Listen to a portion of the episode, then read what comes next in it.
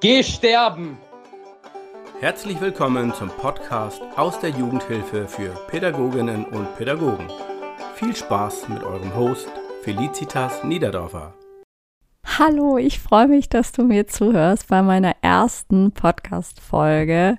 Ja, ich erzähle dir zunächst ein bisschen was über mich. Ich bin Felicitas Niederdorfer, 39 Jahre alt, lebe in Flensburg, bin Mutter einer bald 16-jährigen Tochter und bin verheiratet. Ich bin staatlich anerkannte Erzieherin. Ich habe ein Bachelor of Social Education mit dem Schwerpunkt Menschen mit sozialen Problemen. Ich bin Mathe-Mio Anwenderin und habe Weiterbildungen in der systemischen Interaktionstherapie absolviert sowie in der Transaktionsanalyse.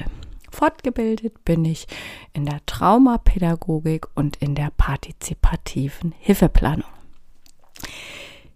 Ja, ich bin seit über zehn Jahren in der stationären Jugendhilfe tätig, arbeite jetzt ähm, in einem Teilzeitjob in der offenen Kinder- und Jugendarbeit übe diesen Job aber nur in Teilzeit aus und nebenbei schlägt mein Herz nach wie vor für die stationäre Jugendhilfe. Ich komme aus der Jugendhilfe und bin für die Jugendhilfe da und gebe Live-Seminare, Online-Kurse wird es bald von mir geben und Einzelcoachings kannst du auch erhalten. Was wird das hier für ein Podcast-Format, fragst du dich vielleicht. Ich erzähle dir ein bisschen was dazu. Ich habe mich für kurzen, knackigen und konkreten Mehrwert für dich entschieden.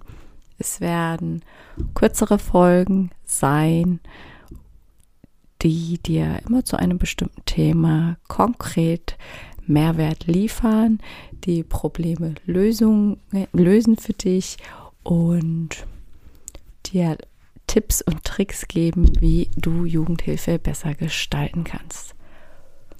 Auf welche Themen werde ich hier so eingehen? Es wird viel um Beziehungsarbeit gehen. Es wird aber auch um die administrativen Aufgaben in der stationären Jugendhilfe gehen. Denn die fallen uns PädagogInnen ja dann doch immer ein bisschen schwerer. Schließlich haben wir den Beruf gewählt, um mit Menschen zu arbeiten und nicht so gerne mit Papier und Stift und Computern. Aber es gehört dazu und es ist super wichtig, dass das funktioniert und dass du da strukturiert arbeiten kannst. Weitere Themen werden sein, die Brücke zu schlagen zwischen Schule und Jugendhilfe und Kindergärten und Jugendhilfe. Also dieser Podcast wird auch interessant sein für Pädagoginnen, für Erzieher, für Lehrerinnen, die Kinder aus der Jugendhilfe bei sich im Kindergarten, in der Kita haben oder in der Schule. Ich habe mir zur Aufgabe gemacht, die Jugendhilfe zu verbessern und ich weiß, wie super schwer das ist, in der Jugendhilfe, in der stationären Jugendhilfe zu arbeiten und was für Herausforderungen dort an dich tagtäglich gestellt werden.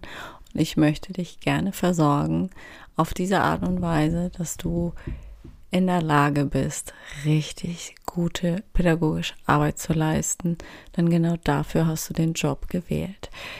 Ich habe es selbst erfahren, wie Jugendhilfe sein kann, wie cool sie sein kann und wie viel Spaß das machen kann und weiß, an welchen Stellschrauben du dafür drehen musst. Und diese Stellschrauben möchte ich dir gerne verraten und mitgeben, so dass du dann auch die Erfahrung machen kannst, wie ich sie gemacht habe, wie wertvoll Jugendhilfe sein kann und wie viel es dir einfach auch zurückgibt.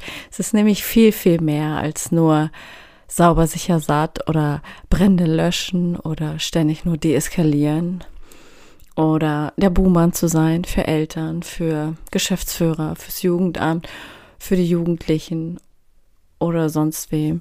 Du kannst richtig selbstwirksam sein in der stationären Jugendhilfe. Du kannst dich verwirklichen, du kannst selbst über dich hinauswachsen und gleichzeitig trägst du einen ganz elementaren Beitrag dazu bei, dass die Menschen, die dir anvertraut sind, sich zu glücklichen, positiven, eigenständigen Menschen entwickeln. Mein Titel habe ich so gewählt, weil ich der Meinung bin, dass jeder von euch PädagogInnen aus der stationären Jugendhilfe bestimmt mindestens eine Situation sofort im Kopf hat, aus diese, aus welcher Situation diese Aussage stammen könnte. Es gab auch mal eine Zeit in meiner aktive stationäre Jugendhilfezeit, in der es wirklich Mode war oder ein Trend war, mit solchen Beleidigungen um sich zu schmeißen.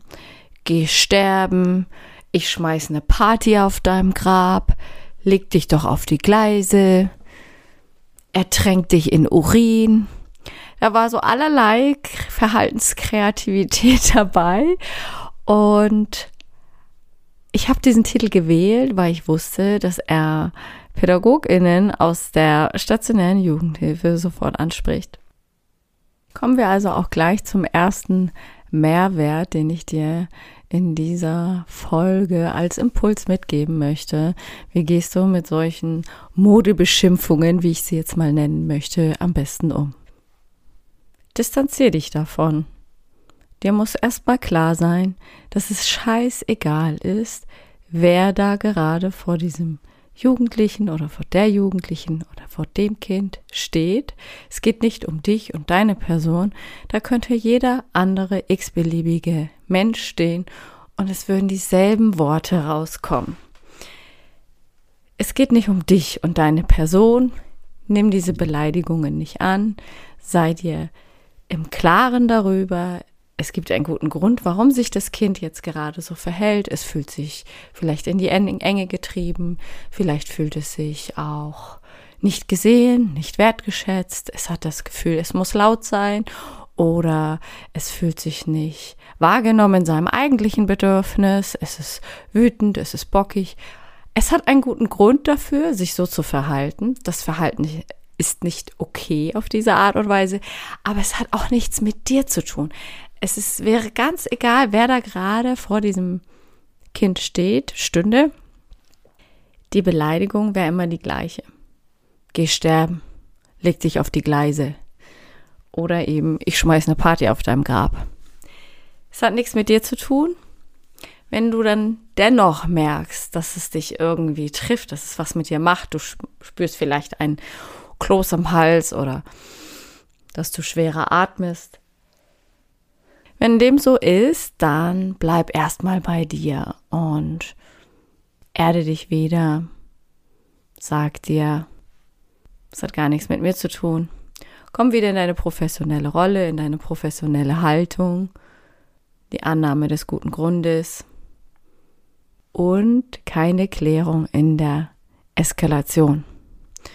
Schau, dass du aus der Situation aussteigst, indem du dein Gegenüber da herausführst.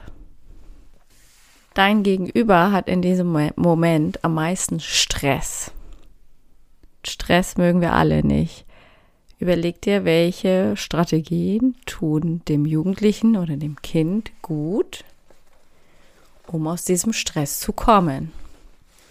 Was entspannt dein Gegenüber? Und mach Angebote für diese Entspannung. Mach dich selbst auch ein bisschen klein, nimm dich zurück. Geh nicht als groß und drohend und mächtig auf dein Gegenüber zu, sondern als friedlich, handreichend, mit der inneren Haltung. Ich gebe dir jetzt Möglichkeiten zum Stress abbauen. Was du gerade zu mir gesagt hast, klären wir an anderer Stelle. Aber jetzt musst du erstmal aus deinem Stress kommen. In meinen Anfängen in der stationären Jugendhilfe habe ich mich dann bei solchen Beleidigungen oft gefragt, sag mal, bin ich eigentlich hier, um mich beleidigen zu lassen? Habe ich diesen Job gewählt, um mich beleidigen zu lassen? Und nein, so ist es auch nicht. Du musst dich nicht beleidigen lassen. Dich beleidigen lassen gehört nicht zur stationären Jugendhilfe. Du schaffst es mit der Beziehungsarbeit, dass du nicht mehr beleidigt wirst. das erzähle ich dir in einer anderen Folge, wie das genau funktioniert. Da gehören viele Komponenten hinzu. Das ist ein langer Prozess. Zunächst einmal ist wichtig, dass du verstehst, dass du diese Beleidigungen nicht persönlich nimmst. Du musst sie aber auch nicht akzeptieren oder erlauben. In dem Moment, wo dein Gegenüber so Stress hat, das Stresslevel ganz oben ist, bringt es nichts zu sagen, ich will nicht, dass du mich so beleidigst. Ist das Stresslevel gesunken? Ist die eigentliche Situation geklärt? Denn meist liegt ja immer irgendetwas dahinter, hinter so einer Eskalation. Und ist da eine Klärung reingekommen, dann kannst du mal in, am besten in einem, in einem ruhigen, in einem guten Moment, den du mit diesem Kind, mit dem Jugendlichen hast, ansprechen und sagen, du pass mal auf, ich mag dich total, ich finde, du bist ein richtig cooler Typ, das und das und das oder die und die Eigenschaften finde ich total stark an dir. Aber ich habe echt ein Problem damit, wenn du mich so beleidigst. Ich kann verstehen, dass du mal sauer bist. Ich bin auch mal sauer. Ich bin auch nur ein Mensch. Aber dass du mich beleidigst, dir wünschst, ich würde sterben und du schmeißt da noch eine Party auf meinem Grab, das finde ich nicht okay und das erlaube ich dir auch nicht. Dass du mich so nennst, das erlaube ich dir nicht. Dass du solche Worte mir gegenüber sagst oder mir an den Kopf schmeißt, erlaube ich dir einfach nicht. Und das macht ganz viel. Gerade dieser Satz, ich erlaube es dir nicht. Probier's mal aus. Ich freue mich, wenn du mir ein bisschen berichtest, wie es gelaufen ist. Dir muss allerdings klar sein, dass du das sehr authentisch sagen solltest. Also du musst es auch so meinen. Du solltest das jetzt nicht einfach nur so sagen und innerlich denkst du so, vielleicht ist es doch, gehört es doch einfach zum Job dazu, dass man sich beleidigen lassen muss. Nein, du musst der Meinung sein, es gehört nicht dazu und ich lasse mich auch nicht beleidigen. Und dann mit dieser inneren Haltung sagst du dann auch, ich erlaube dir das nicht. Was ihr dann zusätzlich noch machen könnt, was auch richtig viel bewirkt, ist, wenn ihr im Team miteinander arbeitet.